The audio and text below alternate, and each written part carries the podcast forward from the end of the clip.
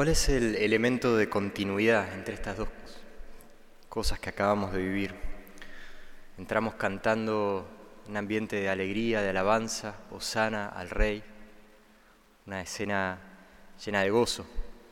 Y después nos sentamos inmediatamente pasión de nuestro Señor Jesucristo.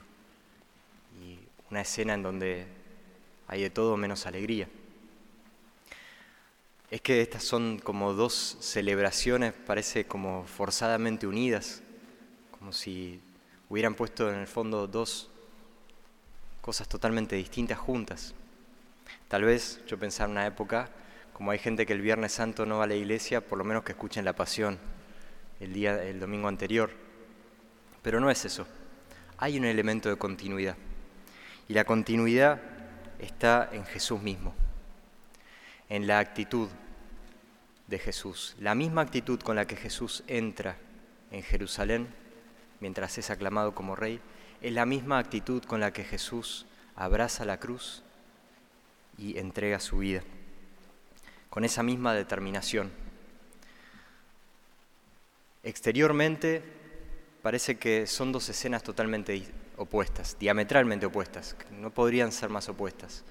Vemos en la multitud, sobre todo, actitudes exactamente contrarias. En una escena lo aclaman como rey, en la otra escena demandan su condena. En una escena le tienden mantos en su camino, como un signo de reverencia. En la otra escena le dan golpes y lo escupen en la cara. En una escena lo bendicen, dicen bendito el que viene. En la otra escena lo maldicen, que sea crucificado. Pero la actitud de Jesús es la misma y es constante y no cambia, desde que Jesús entra en Jerusalén hasta que Jesús entrega su espíritu sobre la cruz. Es la determinación de quien sabe lo que hace y está decidido en su cometido. Jesús no llega a la cruz como un hombre derrotado, no llega como un hombre caído, sino que llega como un rey, como un rey que llega a un combate y abraza la cruz como quien toma un arma para vencer en su combate. Jesús fue a vencer a la cruz. Y Él es plenamente consciente a cada paso. Si prestamos atención a los detalles del relato, es llamativo cómo Jesús en todo momento mantiene el control sobre la situación y sabe exactamente qué es lo que va a pasar y qué es lo que va a hacer. Por un lado se mantiene muy callado. Jesús habla poco a lo largo de su pasión, pero esto sorprende a los que lo condenan, sorprende a Herodes, cuando está Herodes sorprende a Pilato, porque no responde a sus preguntas, sorprende al Sanedrín.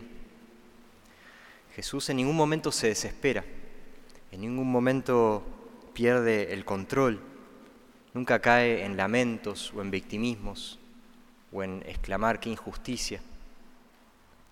Cuando está por llegar el traidor, ese discípulo al quien él había formado durante tres años, que él había elegido como uno de sus doce privilegiados, que lo había traicionado, cuando está por llegar ese hombre que lo traiciona con un beso, junto con un grupo de soldados que lo iban a encadenar a Jesús, Jesús le dice a los discípulos, ahora pueden dormir y descansar.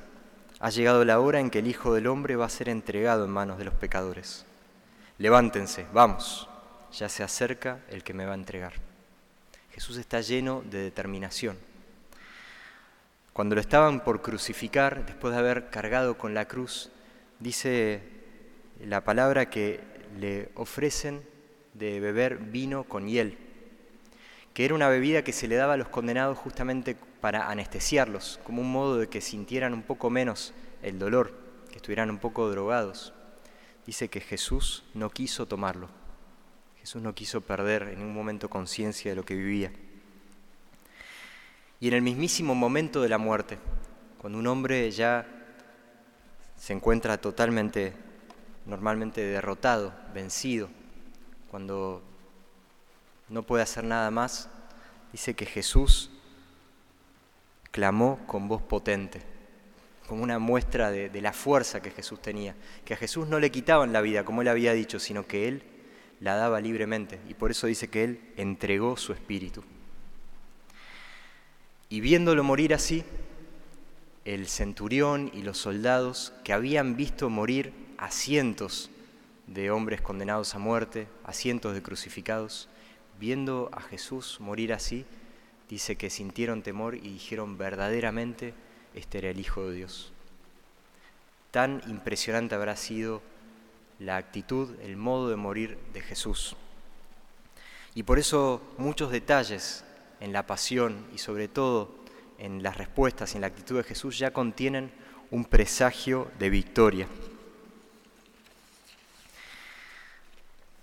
En la antigüedad, cuando dos ejércitos iban a combatir, dos naciones se presentaban con sus ejércitos frente a frente, a veces se decidía que se iba a determinar la victoria en lugar de por el combate de todos los soldados, por el combate singular se llamaba, por un duelo entre un soldado de cada ejército. Eso se lo llamaba también la lucha de campeones o combate singular, porque cada ejército elegía su mejor soldado, al que llamaban su campeón. Es lo que pasa, por ejemplo, con David y Goliat en el Antiguo Testamento, o en la guerra de Troya, Aquiles y Héctor. También los primeros cristianos tomaron esta imagen del combate singular y en la secuencia pascual que vamos a escuchar el domingo próximo se dice, la vida y la muerte se enfrentaron en un duelo admirable. Jesús es nuestro campeón. Jesús es aquel que dio un paso al frente, en representación de todos nosotros, para luchar en combate singular contra las fuerzas de la oscuridad, contra el campeón de la oscuridad que es la muerte. Jesús se batió a duelo contra la muerte. Dio un paso al frente y se encaminó decididamente a ese duelo. Y ahí todos estábamos representados. Él es como quien marca el camino. Y por eso como entramos en esta iglesia, también entramos en la Semana Santa, siguiéndolo a Él. Y estamos invitados a seguirlo con la misma determinación. La invitación es mirar a Jesús, mirarlo muy de cerca toda esta semana e imitar su determinación. Como Él, decidirme a vivir esta semana con toda mi capacidad y no perderme nada.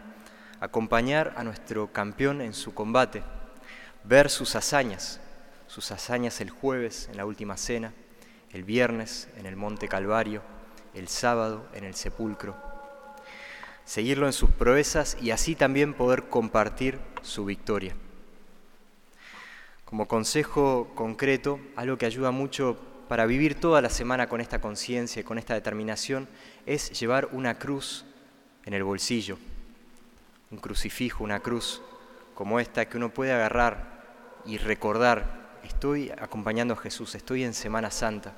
Estos son los siete días más sagrados de todo el año y con Jesús quiero vivirlos. La cruz es la señal de la victoria para nosotros, no una señal de muerte.